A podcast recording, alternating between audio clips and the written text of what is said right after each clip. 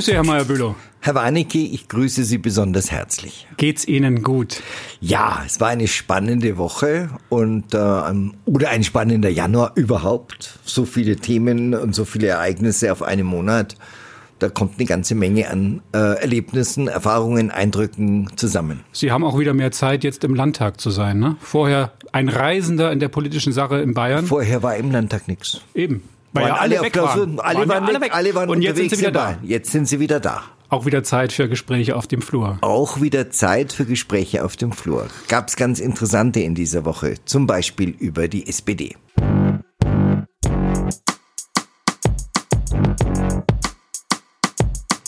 Die ja schon letzte Woche ihren Parteitag hatten. Letztes Wochenende, ja, ja. letztes Wochenende hatte die ihren Parteitag äh, hat mit 87 Prozent, glaube ich, äh, Natascha Kohnen wiedergewählt. Ähm, erstaunlich äh, die Höhe des Ergebnisses, aber wie sagten viele Abgeordnete der SPD, es gab einfach niemanden, der diese Aufgabe hätte übernehmen wollen. Jetzt hacken Sie auch noch drauf rum. Nein, ich hacke ist ja nicht. schon ich, klein. Nein, ich erzähle ja nur, was Abgeordnete, männliche und weibliche, so gesagt haben. Ähm, Enttäuschung auch, aber auch ein bisschen Entsetzen oder Ärger gab es auch über die Frau Kohnen, sagen Abgeordnete in der Landtagskantine oder auf den Fluren. An der äh, doch äh, oder über die doch äh, ja, ich sag fast ein bisschen gemeine Kritik von Frau Kohnen am Fraktionsvorsitzenden, Ex-Fraktionsvorsitzenden Rindersbacher, der sich ja ohne ein böses Wort über die Spitzenkandidatin zu verlieren, einfach zurückgezogen hat. Und sie hat ihm in ihrer Rede äh, vorgeworfen, zu zurückhaltend gewesen zu sein, die Fraktion nicht richtig nach außen dargestellt zu haben, Kritik an der äh, ja, an der Zurückhaltung in Sachen PAG, Polizeiaufgabengesetz, dass die SPD ja im Landtag, äh, wo sich die SPD ja im Landtag zunächst mal enthalten hat, Dabei war die Frau Kohnen bei der Demonstration. Also sie hat da manches abgeladen äh, am früheren Fraktionsvorsitzenden. Äh, sie war die Spitzenkandidatin. Sie hat ihr Gesicht gezeigt. Herr Rindersbacher hat ein bisschen Wahlkampf gemacht. Das ist richtig, aber sich nicht so in den Vordergrund gedrängt. Aber als Herr Rindersbacher nach der Wahl zurücktrat, mhm. hat man allgemein und ich auch erwartet, dass sie das jetzt auch tut. Und ich glaube, das ist vielleicht so ein bisschen die Retourkutsche, weil er ihr es ja ein bisschen eingebrockt hat, dass man eigentlich die ganze Zeit erwartet hat, ja, jetzt muss sie doch zurücktreten mit dem Ergebnis, braucht's das nicht mehr. Also das ist schon ein bisschen geschönt, wenn er selber sagt, ich ne übernehme Verantwortung. Äh, dann zu sagen, du musst aber auch zurücktreten, das Nein, nein, das hat er nicht, gesagt, nein. aber sie hat das vielleicht so empfunden, dass er ja, das mehr trotzdem, oder weniger ausgelöst trotzdem, hat. Trotzdem, Was aber sowieso klar war. Also mich wundert es ja, auch, dass sie ja, versuchen, mit der Frau Kohnen weiterzumachen, weil Anstand in Haltung ist ja gut und richtig und auch aber notwendig. Auch aber es reicht nicht. Es ist auch nicht sehr anständig, dem Herrn Rindersbacher da solche Vorwürfe zu machen und damit möglicherweise von eigenen Fehlern im Wahlkampf, was ja viele SPDler so empfinden, ähm, ähm, da die äh, so abzulenken davon. Äh, ich hatte ein Gespräch mit dem, mit, wie gesagt, manchen Abgeordneten, die sagen, das Problem der SPD im Moment sei, ich zitiere den Fraktionsvorsitzenden, ähm, dass es zwischen Partei auf der einen Seite und der Fraktion doch eine erhebliche Differenz, was die Ausrichtung der SPD angeht. Da müssten noch, äh, sagte Herr Arnold, viele Gespräche folgen, denn, sagte auch eine andere Abgeordnete, zwischen der, äh, zwischen der Partei an sich, die doch sehr linksorientiert ist, war die SPD schon immer, die Bayern-SPD, und der Fraktion gibt's doch ein, ein erhebliche Lücke. Hm. Äh, viele in der Fraktion sagen, na, wir können nicht einfach die Mitte völlig auslassen, wenn wir uns nur verengen auf äh, die Unterschicht, sag ich mal, soziale, auf die sozial Schwachen und die ganze Mitte ausklammern. Das, das ein bisschen was, erinnert mich ein bisschen an, an, an Olaf Scholz, der ja eigentlich eher zum, wenn es so einen gäbe, einen Realo-Flügel bei der SPD zählt, der aber unbedingt offensichtlich Kanzlerkandidat werden will und jetzt mit Steuererhöhungen für Reiche, höherer Spitzensteuersatz nennt er das, äh, plötzlich die linke Basis einfangen möchte. Ja, gut, ist Bundespolitik auch in Bayern. Klingt es aber so, als ob die SPD noch eine ganze Menge diskutieren müsste, bevor was Konstruktives für die SPD-Wähler rauskommt, oder? Ich glaube auch. Und zwar wird es zwischen der Fraktion und der Partei äh, da noch heftig krachen. Man konnte auch bemerken, dass äh, im Landtag in dieser Woche äh, Frau Kohnen sitzt ja nun nicht mehr in der ersten Reihe, äh, obwohl sie ja stellvertretende Parteifraktionsvorsitzende äh, oder Mitglied im Fraktionsvorstand ist, nicht Stellvertreterin, aber Mitglied, sitzt doch ein bisschen weiter hinten. Also die, die Stimmung zwischen Arnold und ihr, die Körpersprache, wie man heutzutage sagt, und die Blickkontakte lassen darauf schließen, dass es da erhebliche Differenzen gibt. Die SPD, wie Sie richtig sagen, glaube ich, muss sich noch finden in Bayern. Wir warten es ab. Ja. Kabinettssitzung fand diese Woche auch nicht da statt, wo sie normalerweise stattfindet. Es fand überhaupt keine statt. Äh, es gab einen CSU-Vorstand am Montag, den ersten unter Söder. Da hat manches überrascht. Es wird erstens also keine O-Töne mehr geben vorher. Äh, der Herr Söder hat mehr Disziplin eingefordert. Es gibt eine neue Sitzordnung, also ganz frontal, nicht so Tische, wo man dran sitzt. Äh, es heißt, äh, die Sitzordnung ist deshalb neu, damit die Leute nicht so viel miteinander reden. Ach, wie in der Schule, so ein bisschen Frontalunterricht ja, frontal. an, Einzelbinden, ja, an genau. Einzelbänken. Äh, und es soll auch äh, mehr Disziplin herrschen in der Partei. Äh, es soll äh, die die Vorstandssitzungen sollen zeitlich äh, sehr viel enger werden und es soll auch solche Dinge wie auf dem Parteitag will er nicht mehr haben, dass die Menschen einfach gehen, wenn gewählt ist und dann die Antragsdiskussion liegen bleibt. Also aus allen Äußerungen kann man schließen, Markus Söder zieht die Zügel an bei seiner Partei. Im Moment mehr im Hintergrund, weil man hört jetzt offen, äh, offensichtlich oder in der Öffentlichkeit nicht so viel von ihm naja, momentan. Auf der Partei, aber, auf der Vorstandssitzung und auf der Pressekonferenz hat er schon vieles in diese Mhm. Richtung gesagt. Er hat auch das, das äh, Personal verändert. Äh, stellvertretende Generalsekretärin war ja eine, die Rosenheimer Abgeordnete, Daniela Ludwig. Und die hat er ausgetauscht. Durch Florian Hahn, einen seiner engen politischen Freunde. Trotzdem war die C oder nicht trotzdem, die CSU war in Berlin. Die CSU war in Berlin. Äh, der Parteivorsitzende hat eine Pressekonferenz gemacht, die erste gemeinsame mit Frau Kramp-Karrenbauer, mhm. äh, wo man ja Geschlossenheit, Einigkeit, äh, gleiche äh, pff, politische Standpunkte nochmal festgezurrt und in die Öffentlichkeit auch gebracht hat. Ist das Ihrer Meinung nach ehrlich gemeint, dass man da versucht, wirklich den Streit der Vergangenheit erstmal beiseite zu schieben und die Gemeinsamkeiten betont? Ich glaube, das ist ehrlich gemeint, war jedenfalls mal versucht bis zum 26. Mai, wird das sicher halten, ähm, aus der Not gehorchend. Wobei es ja heißt Profil mit Stil, das heißt, äh, die CSU wird und darf natürlich auch ihre Positionen nicht aufgeben. Aber es wird nicht mehr diese, diese, diese, diese Schienbeintritte geben. Äh, ich denke mal, ich hoffe jedenfalls auch von beiden Seiten nicht, denn äh, man darf ja nicht vergessen, es fielen ja nicht nur böse Worte von, aus München in Richtung Berlin. Es kam ja auch aus den Landeshauptstädten äh, sehr viel, ja, Angriffe gegen die CSU, die auch nicht immer so ganz fair waren. Also wenn ich an Herrn Laschet denke mhm. oder auch an äh, vor allem Herrn Günther, der ja sich als Sprachrohr von Merkel auch nicht hervorgetan hat mit Anstand.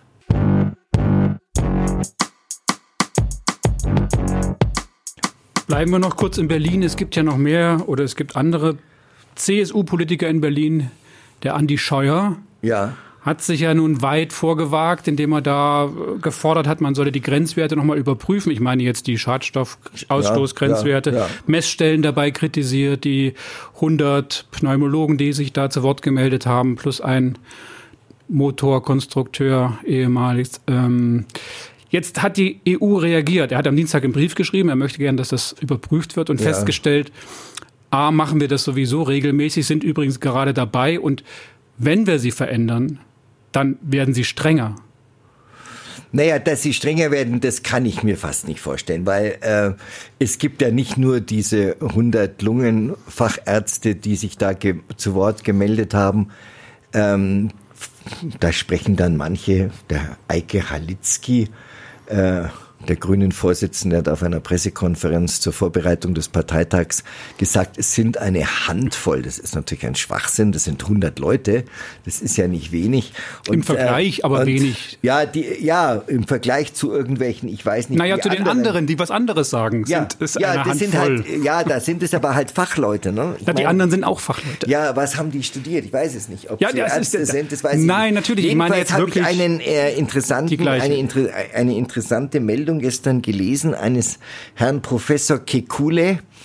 Äh, der ist, äh, hat im, der, dem NDR ein Interview gegeben, der ist Biochemiker, äh, Institutsdirektor in Halle an der Universität dort, ist auch Mediziner und der hat gesagt, ähm, der Grenzwert 40 sei völlig willkürlich und durch nichts, durch keine Studien und durch keine wissenschaftliche Forschung begründet und hat auf Amerika verwiesen und hat gesagt, es gibt kaum jemand auf der Welt oder überhaupt niemand auf der Welt, äh, das so intensiv dieses Thema erforscht hat.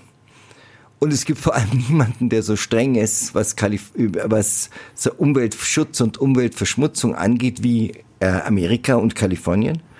Und hat nochmal betont, dass 2018 die Amerikaner noch einmal intensiv geforscht hat, erneut intensiv geforscht haben und gesagt haben, alles, was unter 100 ist, ist überhaupt nicht zu vertreten und deshalb die, die 100er Grenze haben. Und das sei doch wohl vernünftig und wäre auch den Deutschen zu empfehlen oder den Europäern. Also ich hoffe, dass da doch irgendwann mal Vernunft einkehrt in Deutschland oder in Europa und man diese Grenzwerte hinaufsetzt auf 100. Denn das reicht ganz sicher ähm, alles andere ist einfach nur Unsinn. Irgendwelche politisch motivierten Grenze, Grenzen festzusetzen, die durch nichts äh, gerechtfertigt sind. Aber es ist halt, ja, ich bin es aber geht auch ein kein, bisschen, Es geht ein bisschen, es geht, wie gesagt, man kann es noch mal sagen, es geht ein bisschen wirklich darum, das Auto zu vernichten und das ist halt politisch Nein, es geht sicherlich nicht darum, das Auto zu vernichten, sondern ein, ein, Denken über die Zukunft der Mobilität äh, anzustoßen. Und es ist nun mal so, da können wir uns jetzt drüber streiten, wie wir wollen. Wir müssen uns da ändern. Wir müssen einfach überlegen, ist das so, wie wir leben, wie wir 20, 30, 40, 50 Jahre gelebt haben? Geht das so die nächsten 20, 30, 40, 50 Jahre wirklich weiter? Vor allem was den Verkehr angeht. Wenn Sie mit dem Auto heute durch die Stadt fahren, hat das mit Lebensqualität ja nicht allzu viel zu tun. Das kommt darauf an, wie man Lebensqualität definiert. Also ich persönlich und wahrscheinlich auch viele andere Menschen, sonst würden sie es nicht tun, äh, sitze lieber in einem Auto als zum Beispiel in einer überfüllten S-Bahn. Da gebe ich Ihnen Punkt. recht. Das ist nicht so. immer ein Vergnügen, mit den Öffentlichen zu genau, fahren. Genau, Entweder kommen sie nicht oder sie sind voll, man kommt nicht ja, rein. alles, was da eine Rolle spielt. Man haben dann auch manche was? Menschen nicht so viel, so eine große Nähe zu einem Deo oder einer Dusche. Ich weiß es nicht. Also, Aber alles Erfahrungen, die einen als Mensch auch reicher machen. Ja, man denkt also mal wieder, was alles möglich man ist. Man, man, man kann auch kann, viel beobachten. Man kann auch im Auto sitzen und äh, Radio hören, Musik. Möglicherweise muss man telefonieren jedenfalls, man hat seine Privacy und das mögen die Menschen und ich mag einfach überhaupt nicht, dass mir irgendjemand meint zu erzählen, man müsste einen Lebensstil ändern. Das ist entsetzlich. Ja, das glaube ich, dass es Leute, entsetzlich ist. Weil aber dieselben Leute sich so witzigerweise, unsinnigerweise, witzigerweise das Auto raussuchen, hat schon mal jemand irgendwas über Kreuzfahrtschiffe gesagt? Nein. Da gebe ich Ihnen vollkommen Hat richtig. Hat jemand mal gesagt, dass ein,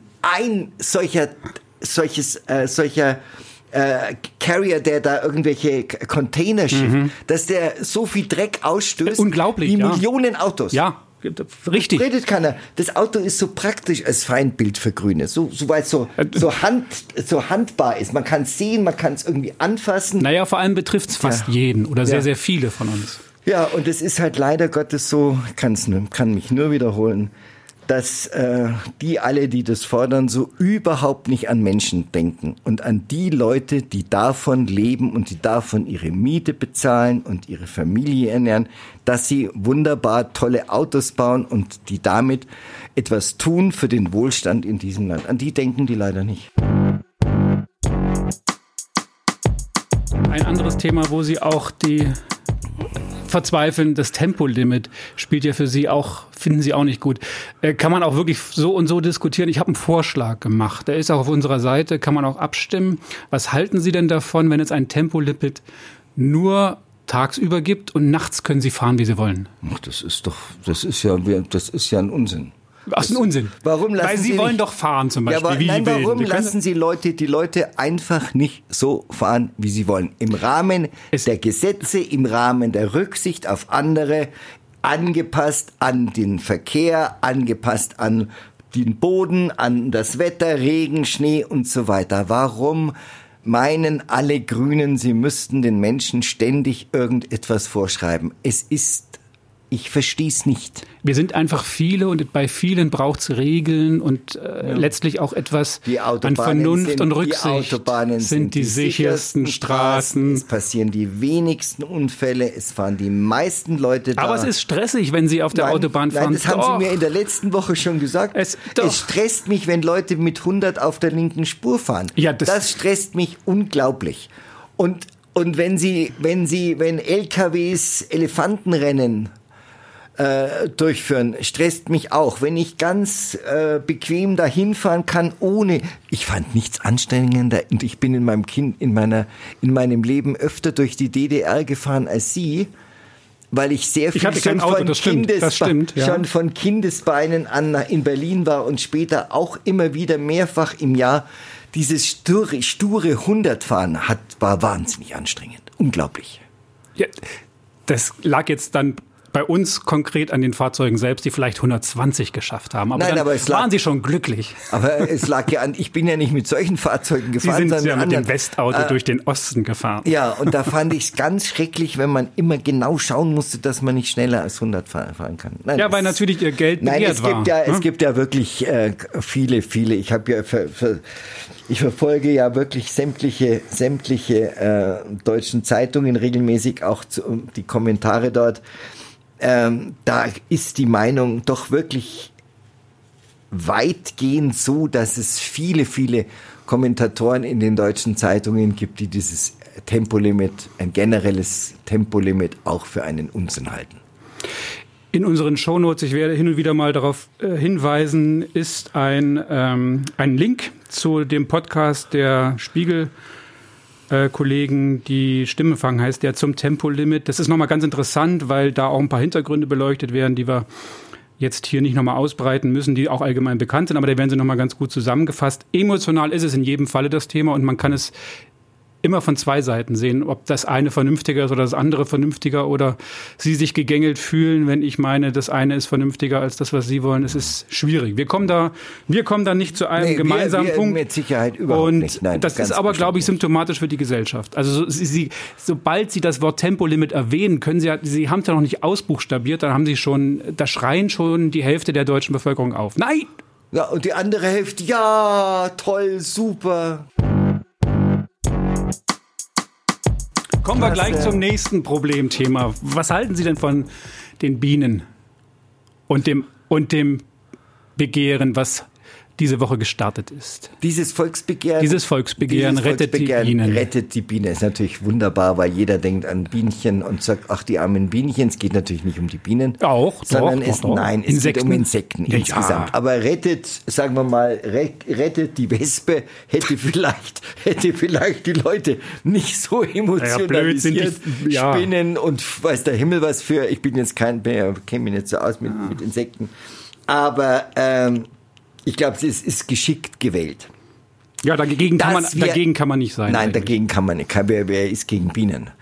Äh, alle Menschen, die eine Freundin haben, eine Frau haben, eine Tochter haben, die Sabine heißt, sagt immer Bienchen, mein Bienchen, mein Bienchen. Nein, da kann man nichts Ja, die- dagegen haben. Was mich die über, was noch nicht mich, gezogen, Was mich überrascht hat, in der Tat, ist ähm, eine ganz andere Geschichte. Ich habe gestern äh, äh, auf der Fahrt ins Büro den Umweltkommissar in einem bayerischen Radiosender gehört Den europäischen. in einem, nein, die haben eine Serie, der heißt der Umweltkommissar. Ach so, okay. Und da prangern sie Dinge an, die in der Umwelt nicht nach ihrem, in ihrem Sinne laufen. Meistens mache ich's aus. Äh, wegen des Volksbegehrens hat es mich in der Tat interessiert, weil ich äh, in dieser Woche einen Oton noch gemacht habe mit dem Bauernpräsidenten. Und die hatten, und das fand ich doch bemerkenswert, die hatten mehrere Stimmen von Biobauern. Mhm. Biobauern. Dann haben wir gedacht, na ja, die werden natürlich dafür sein. Im Gegenteil, weit gefehlt, die waren dagegen. Gegen den Inhalt dieses Volksbegehrens, weil sie natürlich sagten, ja, selbstverständlich müssen wir dafür sorgen, dass es Insekten gibt. Jeder weiß, dass es weniger Insekten gibt. Aber Sie sagen, das Volksbegehren sei falsch aufgestellt, weil wenn man das so machen würde, wie die Initiatoren dieses Volksbegehrens wollen, dann würde es dazu führen, dass die gesamte Förderung für die Landwirte, das hat das Gleiche, was der Bauernpräsident auch gesagt hat, wegfallen würde, weil wenn es Gesetz ist, darf man nicht mehr fördern. So haben die das begründet. Und dass das ausgewiesene Biobauern so sehen, das hat mich dann doch ein bisschen überrascht. Also grundsätzlich muss man was tun. Jeder, jeder weiß es, äh, der in Urlaub fährt im Sommer.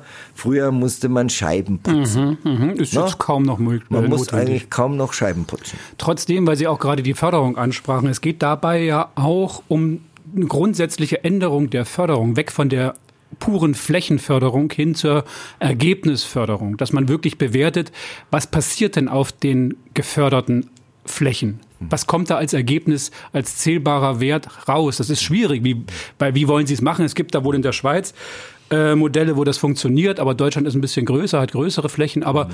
das wäre natürlich auch ein Ansatz weg von diesem Gießkannenprinzip, sondern hin dazu zu schauen, was passiert mit dem Acker oder mit den Flächen, die dort mhm. äh, gefördert werden. Das ist äh, legitim. Äh, das kann gut sein. Äh, da bin ich jetzt in der Tat äh, nicht so Experte dass ich das wirklich beurteilen kann. Man muss das mal abwarten. Die Staatsregierung sagt, sie wird das äh, abwarten. Sie wird sich da nicht einmischen, um es nicht zu beeinflussen. Äh, Herr Halinski hat das nun kritisiert in, in der Woche. Das muss er ja auch. Ähm, aber Herr Söder sagte, wir müssen die Bienen retten, wir dürfen aber den Bauern nicht schaden. Punkt. Ist richtig. Das scheint mir eine gut vertretbare Position zu sein, wenn man das eine tut, ohne den anderen dazu zu schaden. Denn dass die Landwirte, insbesondere in Bayern, weil es ja keine Massentierhaltung und keine großindustriellen Großbetriebe gibt, sondern die überwiegende Mehrheit kleine Bauern sind, Familienbetriebe, dass die nicht, dass die nicht zugrunde gehen, ist, glaube ich, schon wichtig. Das ist absolut wichtig und ich habe auch gestern äh, mehrere O-Töne gehört, die in diese Richtung gehen, die auch gesagt haben, was sollen wir als Bauern, als kleine ja. Bauern auch machen. Wir haben kleine Flächen, wir müssen intensiv bewirtschaften, um überhaupt mit diesem Preiskampf mithalten zu können oder bei diesem Preiskampf mithalten zu können. Und wir können gar nicht so ökologisch, wie wir vielleicht gern wollen, weil wir natürlich auch die Natur schätzen, arbeiten, weil wir eben durch diesen Preisdruck dahin getrieben werden. Ja, deswegen stimmt eben in diesem in dem ganzen Konstrukt äh, äh, einiges nicht. Na, ich habe einen, einen Bauern gehört, der, der würde wahnsinnig gern mehr Biomilch äh, produzieren, hm. sagte der. Aber ich kann das nicht machen, weil mir die Molkereien die Biomilch nicht abnehmen. Mhm. Die Molkerei sagt, wenn wir sie abnehmen, dann müssen wir den Preis senken und dann kriegen die Bauern nicht genug. Es liegt ein bisschen daran, das ist jetzt auch überspitzt und auch polemisch, gebe ich gerne zu, dass viele Deutsche, ich sage nicht alle, es gibt ein paar vernünftige, äh, viel Geld ausgeben, um nach Mallorca in Urlaub zu fahren. Für Flachbildschirme und Handys und weiß der Teufel was, viel, viel Geld ausgeben, aber beim Lebensmittel auf dem Pfennig schauen. Ja, gebe ich Ihnen recht. Gesunde Ernährung ist teuer und muss auch teuer sein. Und das muss man auch kaufen bzw. sich leisten. Das, das, ist, das Attribut würde ich gar nicht davor setzen. Das, Nachhaltig was Menschen, produziert ist. Das, was Menschen mit ihrer Hände Arbeit erzeugen an Lebensmitteln, ob das jetzt Bio ist oder nicht. Äh, ich weiß nicht, die Milch, die ich trinke, äh, wir machen ja keine Werbesendung, aber das ist zum Beispiel eine Bergbauernmilch. Hm, die trinke ich auch. Die trinke ich, die kostet. Weiß ich nicht. Mehr. Als was? Als die beim Lidl. Hm. Das ist diese Berchtesgadener. Ich war da mal beim Drehen und finde das, was die toll, was die machen, toll. Die fahren bis auf 2000 Meter Höhe und wenn der Bauer nur zwei Kühe hat und holt die Milch ab. Sie zahlen ihren Bauern einen deutlich höheren Preis. Und da ich das schätze, dass die das tun, zahle ich auch gerne mehr. Mhm. Ob das jetzt, ich glaube nicht, dass das Biomilch ist. Ich weiß es jetzt gar nee, nicht. Ich glaube nicht, die Tüten sind zwar grün, aber es hat mit Bio nichts ja, zu tun. Aber ich finde es trotzdem gut, was sie machen. Gut. Okay. Ich habe natürlich trotzdem schon unterschrieben. Was aber ehrlicherweise ja. für mich, der in der Stadt wohnt, überhaupt keine Gartenlandschaft zu pflegen hat, auch gar kein Problem ist. Ja. Aber ich finde zum Beispiel auch äh, im Zuge dieser, dieser ganzen Diskussion die letzten Tage auch einen wichtigen Punkt, warum geht man nicht auch her, weil man haut ja immer auf die Bauern, mhm. weil die natürlich auch die größten Flächen da bewirtschaften etc. Aber warum geht man nicht zum Beispiel her und sagt, jeder, der einen Garten hat, der größer als, weiß ich nicht, 150, 200 Quadratmeter ist, soll eben auch irgendwie 10, 20, 30 Prozent irgendein Busch, Heck oder sonst irgendwas pflanzen, damit sich da eben auch was sammelt und nicht immer nur diesen englischen Kurzschnittrasen da rein, ja. reinpackt. Zum Beispiel. Ja. Ja, also man kann schon auch viel jeder persönlich dafür beitragen, ohne jeder, immer auf die Bauern genau. zu schielen. Ja, ja, das ist schon richtig. Äh, das gilt aber für alle denkbaren und möglichen Lebensbereiche, äh, wenn wir alle ein bisschen nachdenken. Damit bin ich aber nicht wirklich nicht äh, ganz ungewollt wieder bei Katharina Schulze, der ich weiß Gott ihren Urlaub in Kalifornien gönne und auch das insbesondere das Eis, das sie da gegessen hat. Aber wenn wir jeder ein bisschen nachdenken, wo können wir denn unter Umständen etwas tun? Wir mit unseren mit unserem Minimalanteil Europa 4% Anteil am CO2-Ausstoß. Wenn ich das runterrechne auf Deutschland, dann komme ich, habe ich neulich gelesen, trotzdem, auf 2%. Wir müssen ich es doch Bayern runterrechne, ist es noch weniger. Ja. Trotzdem, wir können, jeder für sich, da muss man sich gar nicht kasteien. Es muss ja, muss ja auch nicht jeder auf alles verzichten. Jeder kann ja sich ein Ding rausnehmen, wo er sagt, und da finde ich diese Gartenidee sehr gut. Jeder sagt, auch ein bisschen was kann ich mal tun da, zum Beispiel für die Bienen und für die Insekten im Garten. Das finde ich eine gute Idee. Aber nicht jeder soll, sondern jeder wird angeregt, doch mal darüber nachzudenken, was kann ich in meinem Leben, ohne dass ich auf irgendwas ganz groß verzichten muss, mein ganzes Leben umstellen muss, weil es jetzt irgendjemandem gefällt. Aber was kann ich denn persönlich tun? Ich denke da immer damals an, an den Katalysator, die, als der auf den Markt kommt. Ich glaube, ich war einer der würde nicht behaupten, der erste, aber als ich das, ich war damals schon als Journalist tätig und als ich das gehört habe, ich gesagt, da, da kaufe ich mir jetzt so ein Auto mit Katalysator. Also jeder kann ja selber irgendwas tun.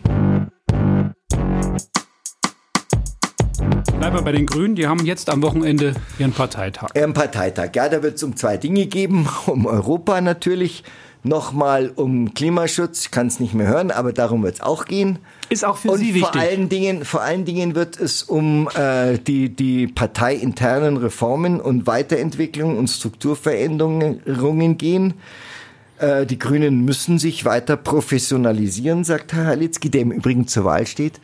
Äh, was ihm, glaube ich, nicht so recht ist, aber es ist so in einer Demokratie. Äh, er hat einen Gegenkandidaten, einen aus dem Münchner Stadtverband, einen Beppo Brehm heißt der Herr. Mhm. Äh, der Herr Litzki hat auf der Pressekonferenz seinen Wahlkampf gelobt ohne Ende. Toller Wahlkampf haben wir gemacht und wir haben einen tollen Wahlkampf gemacht und wir haben den besten Wahlkampf gemacht. Ähm, eigentlich ist das etwas, was man äh, Katha Schulze und Ludwig Hartmann äh, hinlegen muss. Inwieweit er daran beteiligt war, weiß ich nicht. Seine Außenwirkung kann ich jetzt auch nicht so beurteilen. Wenn, dann war das sehr im Hintergrund. Interessanterweise haben die Grünen ja einen Preis einer Stiftung Politik oder sowas bekommen für die beste mhm. Kampagne. Also das war, ich weiß nicht, ob das auf seinem Mist gewachsen ist, aber wenn jemandem der Erfolg zuzurechnen ist, dann ist es, glaube ich, sind es, glaube ich, eher die beiden als Herr Halitzky und Frau Hagel, die ich jetzt schätze, aber Gehen, denn, gehen denn die Grünen motiviert in das Wochenende, trotz der Nichtregierungsbeteiligung? Ich glaube, damit haben sie sich mehr oder minder abgefunden. Ja, ja. ja so, so wie Aber wie ist die Stimmung gewesen heute? Äh, Als, am Anreisetag, sage ich mal. Ich glaube, die Stimmung ist gut. Hm. Die Stimmung ist gut. Die Grünen sind ganz munter. Das merkt, merkt man jetzt im Landtag. Äh, die sind das ist eine unglaublich junge Truppe. Das ist ja der Hammer. Da sind ja Leute, da meinst du, die sind grad, kommen gerade vom Gymnasium. Also es ist eine ganz junge und, und, und eigentlich sehr sympathische Truppe, die da, die da im Landtag ja ganz groß ist, sind ja 38. Das ist ja riesig groß, mhm. äh, wenn man sich überlegt, gegenüber der SPD. Ja, ne? ja. Ähm, und äh, ich glaube, damit haben sie, sind sie durch. Ich glaube, in Klammern, eigentlich sind sie ganz froh. Weil, hm. weil das hätte die, das hätte richtig Probleme gemacht. Ja, natürlich hätte es also, Probleme gemacht, die, aber sie hätten schon gern ihre die, Ideen ja, äh, ja, umgesetzt. Aber, aber, aber ja, die grüne Basis, da gab es viele. Da gab es viele die Gegner, die gegen so ein Bündnis. Und die grüne Jugend hat, die ja jetzt im Landtag sitzt, die haben da wirklich Front gemacht. Also die haben gesagt, es kommt mit uns nicht in Frage und nicht mit dieser CSU. Also das hätte, auf dem Regensburger Parteitag, ja, ja. Äh, auf dem ich war, eine Woche nach der Wahl, da war, wäre das wirklich schwierig geworden, das durchzusetzen, so ein Bündnis. Ja, glaube ich auch. Wir, waren, wir warten mal ab, was dabei rauskommt. Darüber werden wir uns nächste Woche unterhalten können.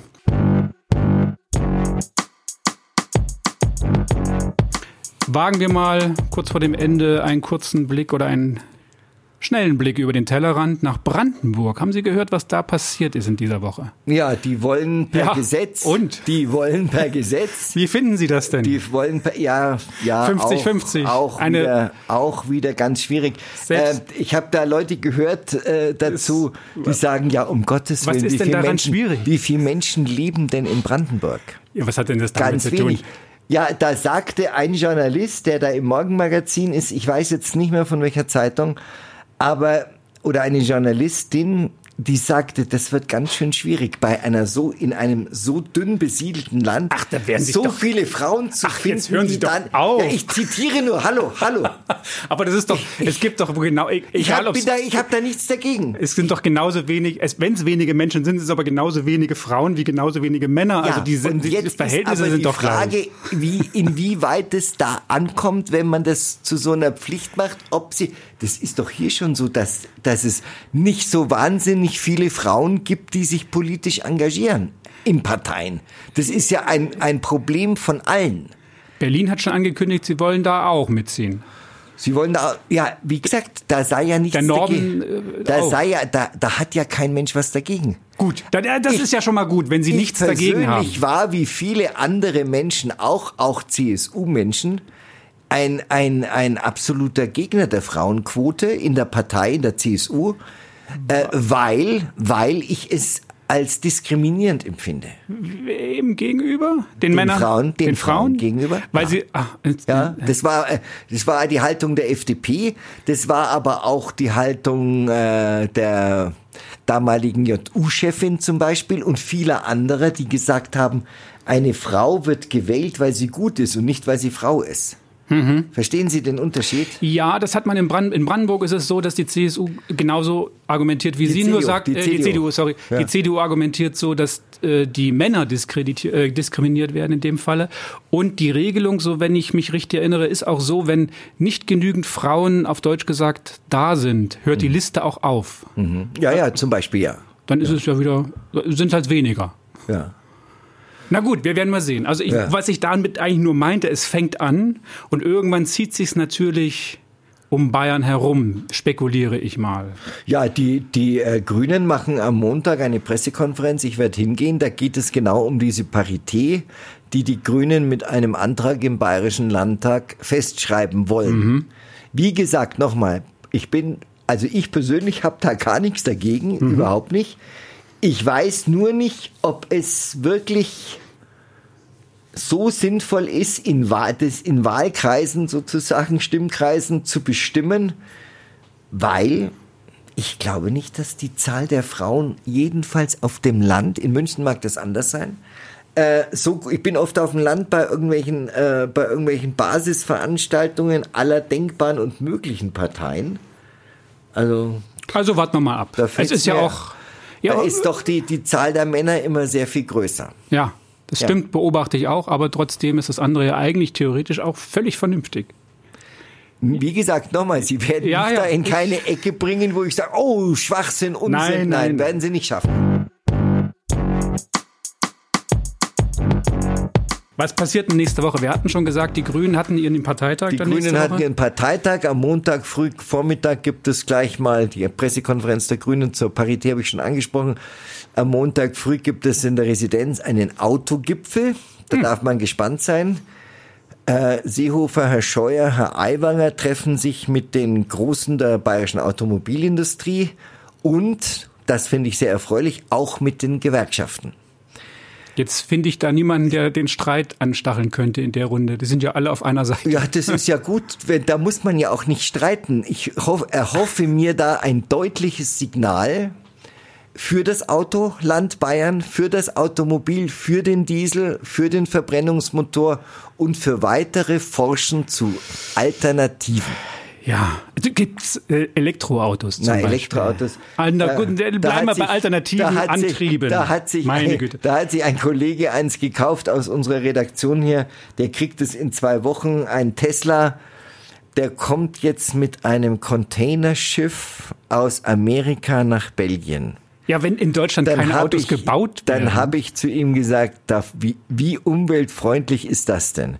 Also ein Containerschiff nach Deutschland Erstens. Zweitens, ein Elektroauto. Ja, meinen Sie Ihre Jeans, die Sie anhaben, die kommt äh, im Ruderboot hierher? Elektroauto, äh, sowieso was Energiebilanz und Umweltbilanz kennen Sie, da kennt, ja, man, ja, ja die, da kennt man ja die entsprechenden Zahlen. Äh, Sie kennen die und sagen immer, Batterie, das ist die einzige Wahrheit. Batterieproduktion. Ja, richtig, genau. Die Ressourcen, Warum gehen, gehen Sie zu dem Treffen? Ressourcen. Gehen Sie zu dem Treffen? Ja, ich berichte darüber. Ja, schauen ja, Sie, ja. da sind Sie ja wirklich. Ja, da können Sie ganz ja, entspannten und, Tag verleben, weil da sind Sie die, ja wirklich unter und sich. Die, und, die, und der IG Metall-Chef in Bayern, der Nachfolger von Herrn Wechsler, sein Name ist mir jetzt gerade entfallen, äh, der hat sich ja auch sehr, sehr kritisch zu Wort gemeldet. Und das hat, glaube ich, auch ein bisschen dazu beigetragen, äh, dass die SPD in Bayern etwas ruhiger geworden ist und auf Bundesebene auch, weil den Sozialdemokraten laufen ja ohnehin die Leute davon. Herr Scholz wird ein Übriges tun mit seinem Vorschlag ähm, der Steuererhöhungen für, wie er sagt, Reiche, wobei das gar nicht Reiche sind, die da Lassen mehr Sie doch mal müssen. die SPD in Ruhe, sind ja. Na, die SPD. Die liegt doch schon am Boden. Da ist auch Anstand, dass man nicht immer noch mal. Der Herr Steingart, den, den, den, den ich ja sehr schätze, weil er einfach ein kluger Kopf ist, hat in seinem heutigen äh, Morning Briefing geschrieben, die SPD kennt, äh, es gibt viele Wege, eine Partei zu ruinieren. Äh, die SPD kennt alle davon, hat dann angefangen mit der mit den, mit den Wählerschichten der SPD, hat er gesagt, also die unter, die unter, die soziale Unterschicht, äh, mit meinen Worten, hat sie damit vertrieben durch ihre Flüchtlingswahlkampf. Weil die Leute, die ja. ohnehin Angst haben um ihre Existenz, die fühlen sich natürlich durch diese Offenheit der Grenzen bedroht schreibt er, hat er ja recht. Jetzt kommt die Mittelschicht dran, weil die jetzt plötzlich einen höheren Spitzensteuersatz zahlen soll. Die zahlt man ja nicht, ähm, mhm. zahlt man ja schon bei 5000, äh, bei nicht einmal 5000 Euro im Monat, diesen Spitzensteuersatz. Und all denen, die immer sagen, ja, unter Kohl war der viel höher, mhm. da rechnet der mal vor, wann der da begonnen hat, erstens und wie viele Leute damals zu Kohls und Zeiten und später so viel verdient haben. Ja. Und dann kommt er drauf, ja, dann sagt er, ja, heute werden alle davon betroffen. Damals war er zwar höher, aber es war eine kleinere Zahl. Also da tut die SPD ein weiteres junge Ingenieure, und er schreibt es sehr nett und sehr gut, äh, da weiterhin und erhöht zu Kassen und die auch noch, die letzten Verbliebenen, äh, auch noch äh, in die Hände anderer Parteien zu treiben. Ich wünsche Ihnen viele gute, auch vielleicht neue Eindrücke in der kommenden Woche, Herr Meyer-Bülow. Es, wird, es gibt immer neue Eindrücke. Ja, machen Sie sich auf. Nehmen Sie sie auf und verinnerlichen Sie und sie. Und wir reden wieder drüber. Bis dahin. Servus. Grüße, Servus. Für Gott, schönes Wochenende. Ebenfalls.